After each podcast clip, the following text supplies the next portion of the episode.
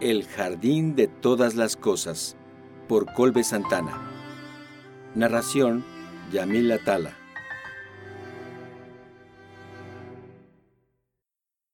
Capítulo 21 Disculpe, dijo Alfredo a través de los barrotes. Disculpe. Los guardias pasaban de un lado a otro sin prestar atención. Chespoles, les vale verga, dijo un té por ocho recargado en la esquina. Les vale verga.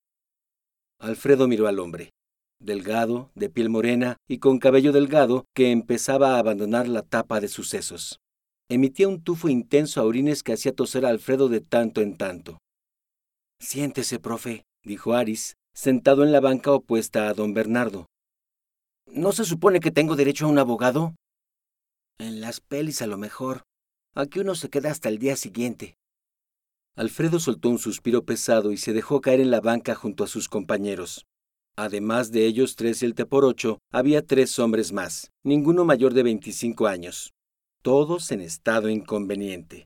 Todos capturados probablemente por tránsitos o judiciales que los pillaron en alguna mala movida. Alfredo no pudo identificar a dónde los habían llevado. Era un edificio grande y estaba probablemente en el centro, quizás cerca de la calzada, pero su mente había estado demasiado dispersa como para poner atención al camino. No podía dejar de pensar en el planetario, en cómo estaba cuando lo encontró en marzo, cómo estaba a casi nada de estar listo para recibir al público en unas cuantas semanas, con poco que envidiarle a la museografía del Museo de Geología de Copenhague, y en cómo luciría ahora. Había estado tan, pero tan cerca. ¿Cerca de qué? escuchó al fondo de su corazón.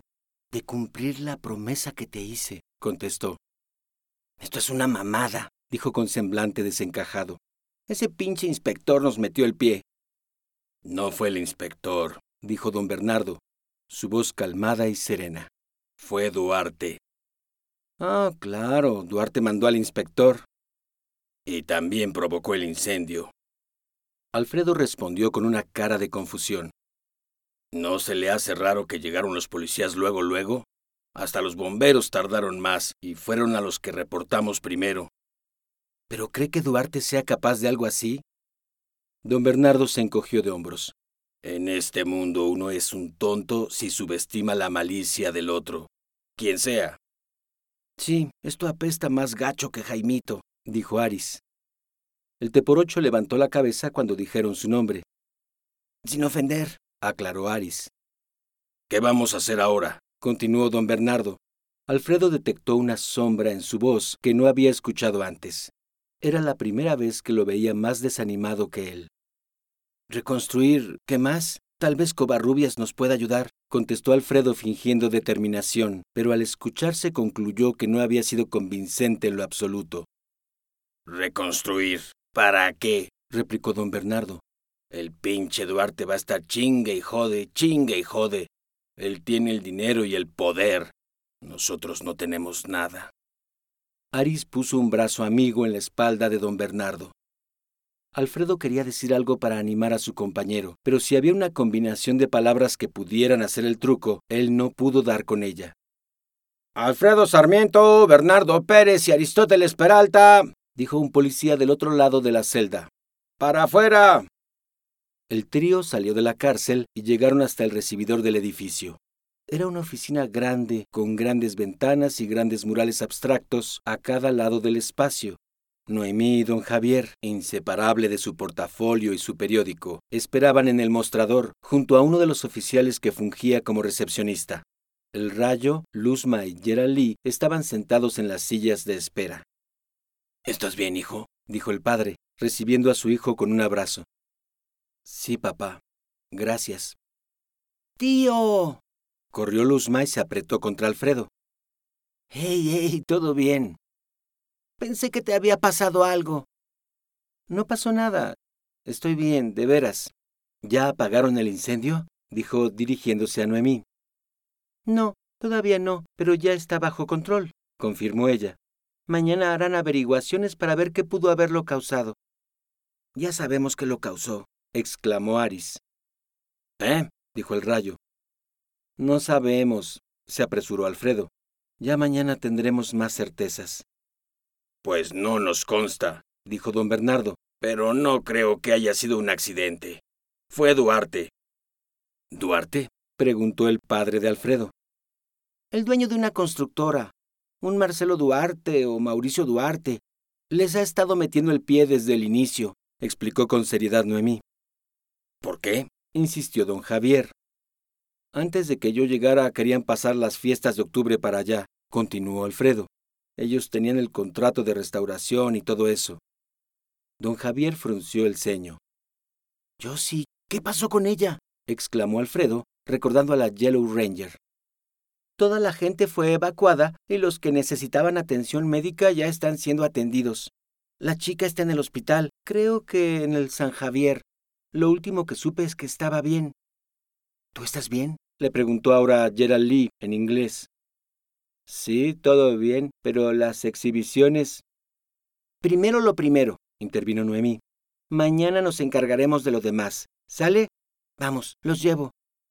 Después de llevar a don Bernardo y a Aris a sus casas y a Gerald Lee a su hotel, cerca de la glorieta de los caballos, la familia de Noemí llevó a Alfredo y a don Javier a Chapalita, a la casa de su padre. La hija menor de los Sarmiento se bajó de la camioneta para despedirlos. Alfredo recibió los artículos de su padre para que pudiera bajar sin problemas. Gracias, hija. Mañana nos vemos, dijo el padre. Sí, papá. Hasta mañana. Te quiero. Yo también, dijo él con un beso e hizo por tomar sus cosas. No te apures, papá. Yo los llevo ahorita. Vale, te veo adentro, hijo. Qué bueno que estés bien dijo el padre, y se adelantó a entrar a la casa. Gracias por sacarnos, hermana, dijo Alfredo con una sonrisa cuando él y Noemí estuvieron solos.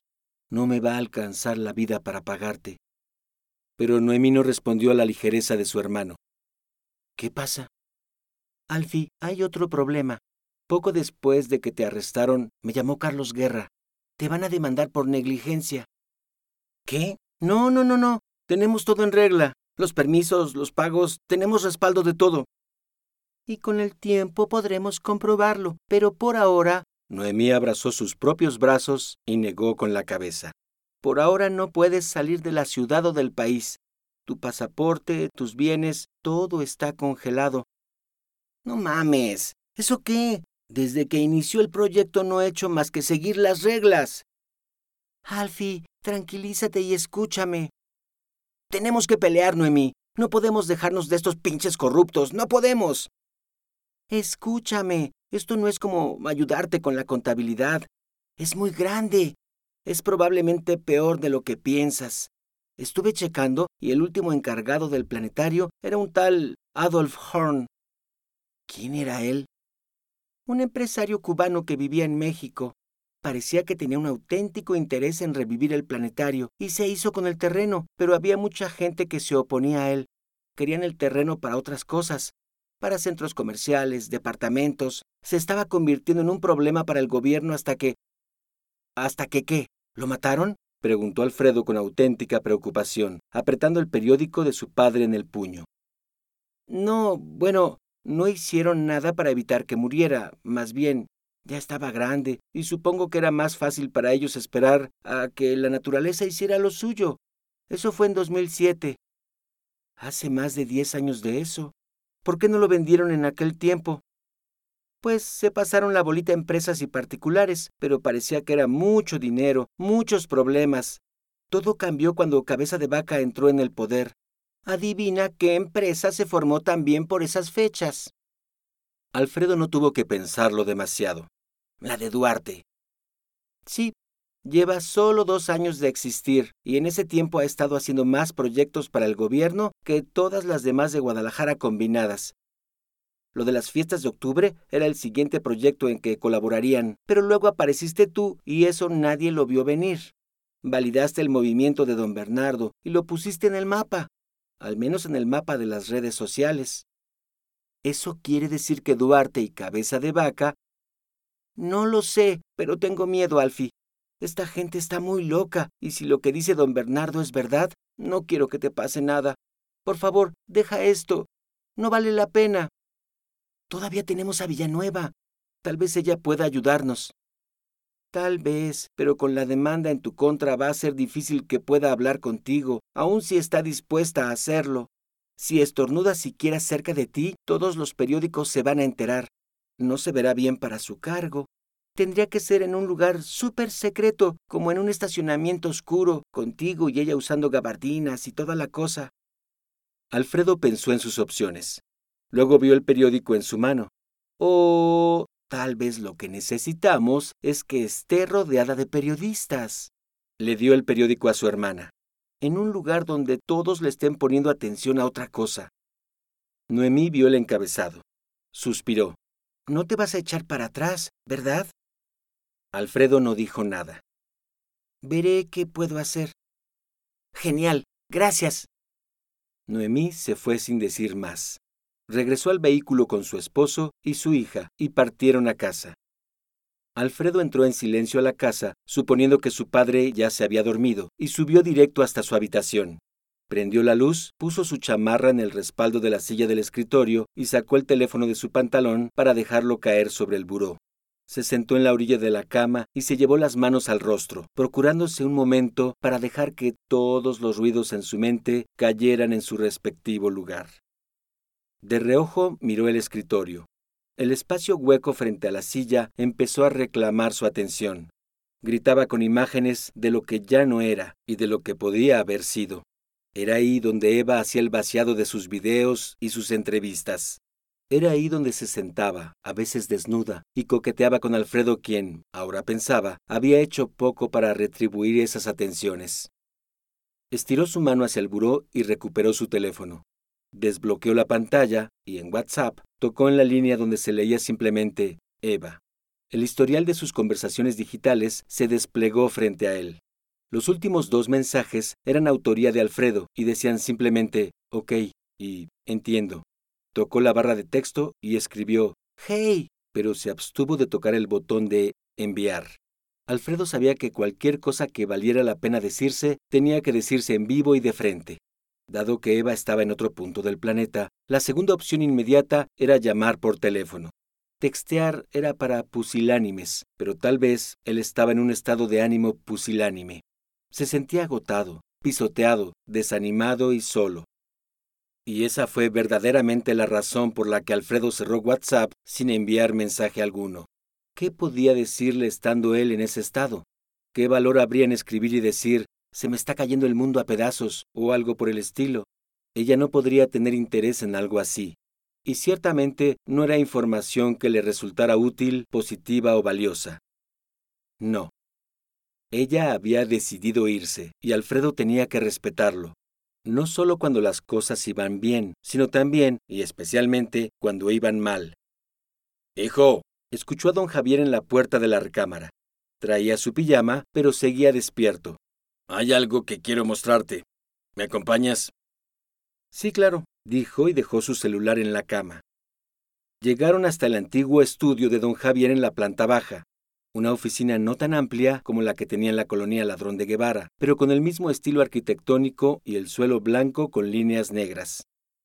Don Javier fue hasta un gabinete detrás de su escritorio. Sacó una llave y lo abrió. Dentro contenía una cajonera. Abrió el primer cajón y revisó las carpetas. No encontró lo que buscaba y se pasó al segundo cajón. ¿Qué me vas a mostrar, papá? Espera, dijo él, cuando revisaba el cuarto cajón. Aquí está. Sacó una carpeta con muchas hojas que parecían estar desordenadas. También sacó un sobre amarillo. Abrió primero la carpeta y buscó entre algunas actas, estados de cuenta y recortes de periódico. En todos los casos el papel se veía amarillo o gris, lo que denotaba la antigüedad de los documentos. Lo que dijo tu hermana me dejó pensando, explicó mientras buscaba algo en particular. Lo de que el planetario lo iban a adecuar para las fiestas de octubre. Encontró lo que buscaba. Una vieja nota de periódico. Incendio se desata en escuela abandonada, decía el encabezado, fechado en enero de 1984. Alfredo repasó las dos columnas del artículo sin prestarles mucha importancia. ¿Qué es esto? Cuando tú estabas chiquito yo manejaba la contabilidad de un cliente. Doctor Ramón Escutia se llamaba. Esa escuela judía, la propiedad, pues era de él. La había conseguido por medio de herencias y cosas así. Nada especial ni nada. Un edificio ahí de varios pisos y ya. Estaba por ahí, por el auditorio Benito Juárez, y él lo quería convertir en una clínica de nefrología. ¿Y? Cuando te dedicas tantos años a la contabilidad, puedes detectar lo gandalla en todos y cada uno de los seres humanos. Así sea por un peso, todo mundo siempre llega para ver cómo puede hacerle para no perderle. Digo, no los juzgo. Los impuestos generalmente le pegan más a los que menos tienen, pero lo que quiero decir es que nadie nunca llega y te dice, quiero hacer todo al pie de la letra y pagar lo que me corresponde. Pues no. Créeme, hijo, cuando te digo que si alguna vez hubo un hombre así, recto, recto, que yo hubiera conocido, era él. Tenía varios consultorios de hemodiálisis y era un hombre que siempre tenía todo en regla. Llevar su contabilidad era facilísimo, porque nunca se descuadraban los cuadernos. Peso que gastaba, peso que declaraba. Ni más ni menos. Órale, muy cuidadoso entonces. Más que nada, respetuoso. Siempre ponía a los demás delante de él, pacientes y colaboradores. Pero mira, don Javier esculcó de nuevo entre los papeles de la carpeta y produjo otro recorte de periódico. Doctor Ramón Escutia, acusado de negligencia, decía el nuevo encabezado. La fecha del artículo era de un día después del anterior. Luego del incendio, la constructora le puso una demanda que porque no atendía las medidas mínimas de seguridad y que puso en peligro la vida de todos los trabajadores. ¿Determinaron por qué fue el incendio? Pues no me acuerdo, pero el caso es que no pudo haber sido por su culpa o por negligencia. O fue accidente honesto y él no tenía la culpa, o alguien lo provocó y él no tenía la culpa. ¿Y crees que es lo que está pasando conmigo? dijo Alfredo, incrédulo de las conjeturas de su padre. Mira, igual que a ti, al doctor le caían las inspecciones a cada rato. Pura corrupción. Alguien quería a fuerzas desfalcarlo para que no siguiera con el hospital. Duarte, pensó rápidamente Alfredo, pero casi inmediatamente cayó en cuenta de que eso era imposible. Mauricio Duarte no se veía mucho más grande que él, y si esto era cierto, él tendría no más de cinco años de edad cuando sucedió todo lo que su padre narraba. ¿Qué pasó después? El doctor, su abogado y yo contratamos a un investigador privado y empezamos, como dicen, a seguir el dinero, a ver quién lo estaba sobornando, para ver si podíamos exponerlo. Y pues sí, encontramos algo, pero ni de chiste lo que esperábamos encontrar. Don Javier tomó el sobre de Manila. Estaba gordo con contenido. Tenía el nombre Clive escrita con Sharpie al frente. Efectivamente había alguien detrás de todo el asunto. El contador sacó un recorte con la fotografía de un hombre de negocios que vestía como Sonny Bono. En el pie de foto se leía Clive Kujansky. ¿Qué es esto? Este hombre, junto con un montón de empresarios, inventó el modelo de negocios de bienes raíces que hoy se usa en Guadalajara. Don Javier sacó más recortes y fotocopias, esta vez de periódicos en inglés. En uno de los recortes de un periódico de Chicago, Kujansky aparecía aprendido por policías. Clive Kujansky era hijo de un empleado de una fábrica de pantalones en Nebraska en los años 50, cuando Estados Unidos estaba ansioso por averiguar cómo gastarse lo que había ganado en la Segunda Guerra Mundial. Como muchos, Kujansky se mudó junto con su hermano menor a Nueva York buscando un pedazo de ese pastel. Ahí se juntó con este hombre Joel Despósito. El padre de Alfredo mostró otra foto con los dos sujetos. Despósito era obeso y con patillas de Elvis, pero fuera de eso no parecía destacable.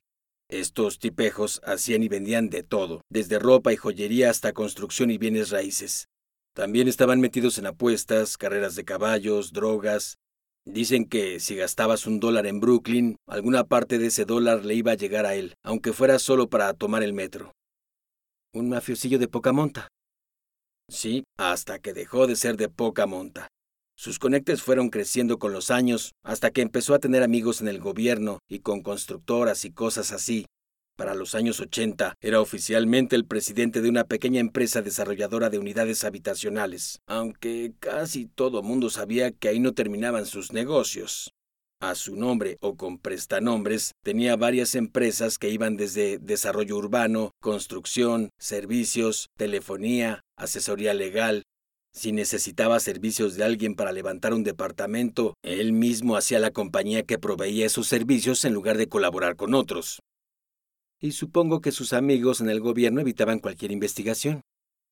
Cuando yo fui a Nueva York en 1978, me acuerdo que todos nos decían que Brooklyn era así como decirte ir a San Juan de Dios aquí.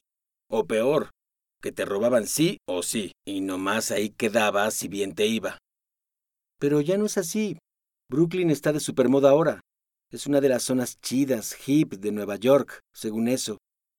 Sí, y eso fue en parte gracias a gente como Kuyansky, Verás, todos sus departamentos estaban hechos con los peores materiales, los más baratos. A menos del año ya no servían. Tenían goteras, o el suelo se rompía, o lo que sea. Pero eso sí, eran con diseño europeo, dijo don Javier, haciendo énfasis en las comillas aéreas. Y a los gringos, sobre todo a los de las costas, diles diseño europeo y se prenden. Gastan lo que sea por vivir donde esté de moda vivir, aunque cueste millones al mes y sea un cuartucho de tres por tres y así subió la plusvalía de la zona. Sí, pero para poder vender sus departamentos como espacios de lujo, primero tenía que limpiarlos de cualquier plaga, ¿entiendes? Los habitantes originales del barrio. Exacto. Don Javier metió la mano en el sobre y sacó un cuaderno escribe viejo y amarillento. Ojeó las páginas hasta que dio con una en la que estaba escrito el nombre Jennifer Holmes. Debajo del nombre había un montón de apuntes parecía el producto de una extensa entrevista, toda en inglés. Esta información me la dio el investigador. Es de una mujer que vivía en el segundo piso de uno de los edificios viejos, cerca del barrio de Kuyansky. Lee esto. Alfredo tomó el cuaderno y leyó. Octubre 1995. Yo estaba poniendo al más pequeño de nuestros hijos a dormir cuando mi esposo olió humo. Cuando nos asomamos, el pasillo tenía humo en el suelo y algo negro, viscoso, se derramaba del marco de las ventanas de nuestra recámara. Yo agarré a mi bebé y mi esposo fue por nuestros otros dos hijos. Salimos lo más pronto posible y afuera ya estaba lleno de gente y de ambulancias y bomberos.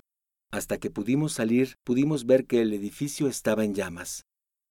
J. Holmes. Alfredo hizo la hilación obvia.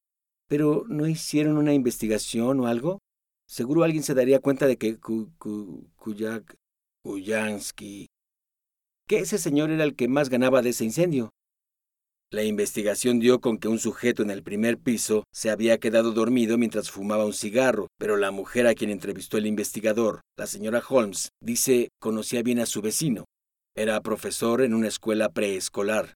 No fumaba, ni bebía, ni nada. Lo incriminaron. Eso. No cuadra, papá. Esto ocurrió como diez años después de lo que pasó con el hospital de tu cliente. Sí, porque primero tenían que ver que el plan saliera en otro lado, uno con menos riesgos, menos broncas, antes de probarlo en Nueva York. ¿Estás diciendo que este Clive Whatever vino a Guadalajara nomás a calar el experimento? Clive no, su hermano. Don Javier sacó un periódico de 1981, esta vez nacional, de Guadalajara, era una pequeña nota al final de una de las páginas interiores, y se veía una fotografía de una versión más delgada y con nariz más aguileña de Clive Kuyansky.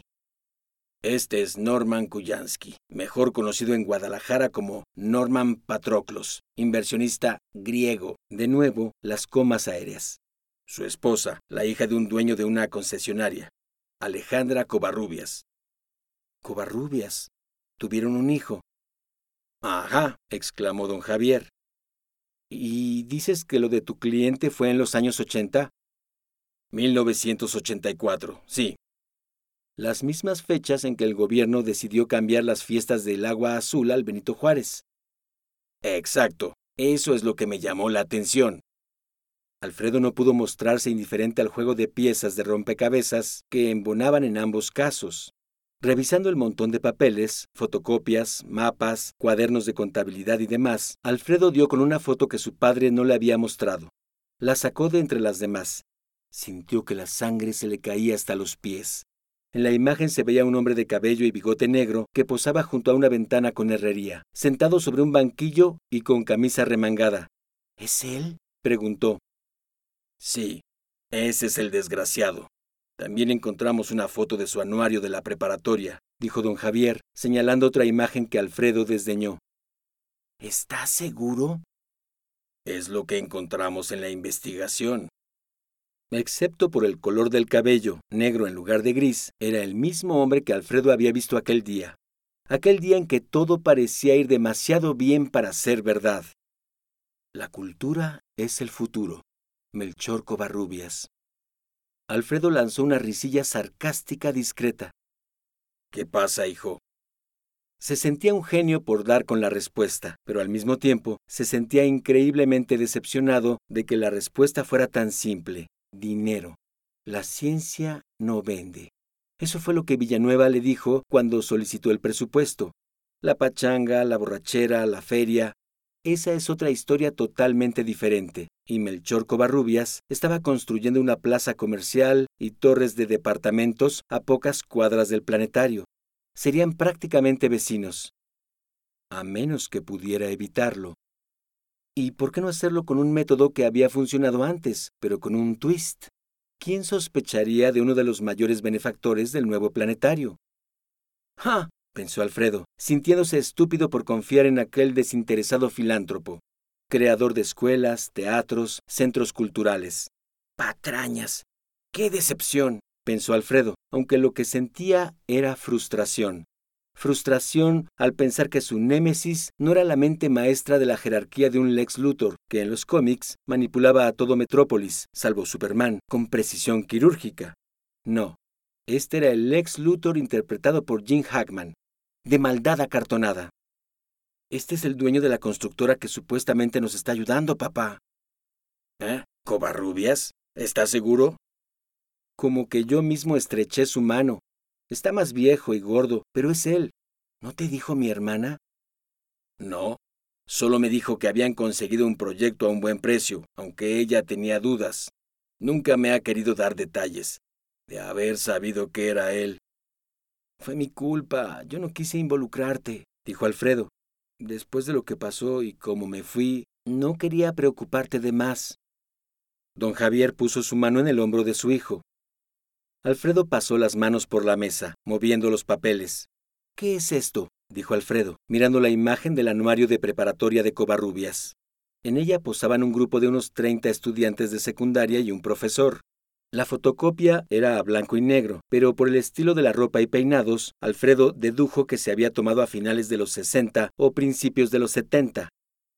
Don Javier señaló a uno de los rostros, en la cuarta fila de abajo hacia arriba.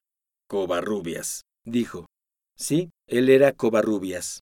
Alfredo lo habría notado por su cuenta, pues un círculo con marcador rojo rodeaba el retrato, pero eso no fue lo que desató su curiosidad. Otro rostro le pareció familiar, una chica de cabello lacio y rubio, peinado en dos cascadas perfectamente rectas que caían sobre sus hombros. Regresó al listado de nombres y confirmó sus sospechas. Abigail Villanueva Fernández, leyó en voz alta.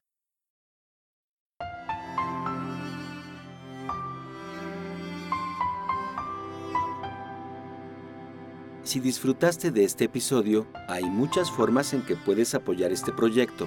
Puedes calificarlo y dejar tu opinión en iTunes, YouTube o donde sea que lo hayas escuchado. Puedes compartirlo en redes sociales con tus amigos. Puedes discutirlo en tu blog o en tu propio podcast. Y por supuesto, puedes apoyarlo directamente comprando El Jardín de Todas las Cosas en formato digital o impreso a través de Amazon. Muchas gracias por escuchar. Este proyecto no podría existir sin gente como tú.